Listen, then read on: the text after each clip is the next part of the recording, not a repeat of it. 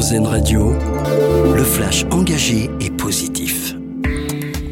Bonjour, bonjour à tous. C'est d'abord la libération en Inde. Les 41 ouvriers coincés depuis 17 jours sous terre ont été secourus hier soir. Ils étaient piégés depuis l'effondrement d'un tunnel en construction. L'opération de secours très délicate a été finalement réussie. Toutes les personnes ont pu être sorties saines et sauves.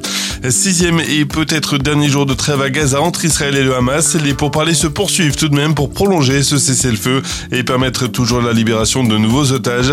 Hier, ce sont 12 personnes retenues par le Hamas qui ont été libérées. J-1 avant la COP28, la 28e conférence sur le climat se déroule cette année jusqu'au 12 décembre à Dubaï. Une COP28 qui se fera finalement sans le pape François.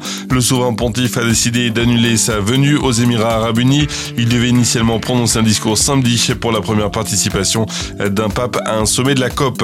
Elle mérite sa renommée de capitale française du vélo. Strasbourg désignée comme métropole la plus cyclable de France. Résultat d'une étude du portail Statista. Strasbourg récompensé pour ses 700 km de pistes cyclables. Plus de 40% des trajets en vélo seraient sécurisés dans la métropole alsacienne. Bordeaux, Toulouse, Grenoble et Montpellier complètent le top 5 de ce classement.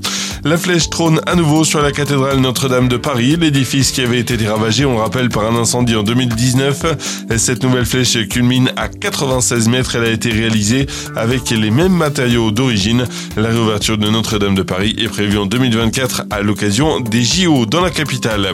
Et puis notre dossier solution pour terminer avec cette fresque de la mode régénératrice. L'objectif est de mettre en avant des solutions positives et sensibiliser sur une transition environnementale, sociale et c'est imaginé par le groupe R3. Ça permet de mettre une méthodologie efficace pour limiter l'impact négatif de la mode à plusieurs niveaux au sein des entreprises.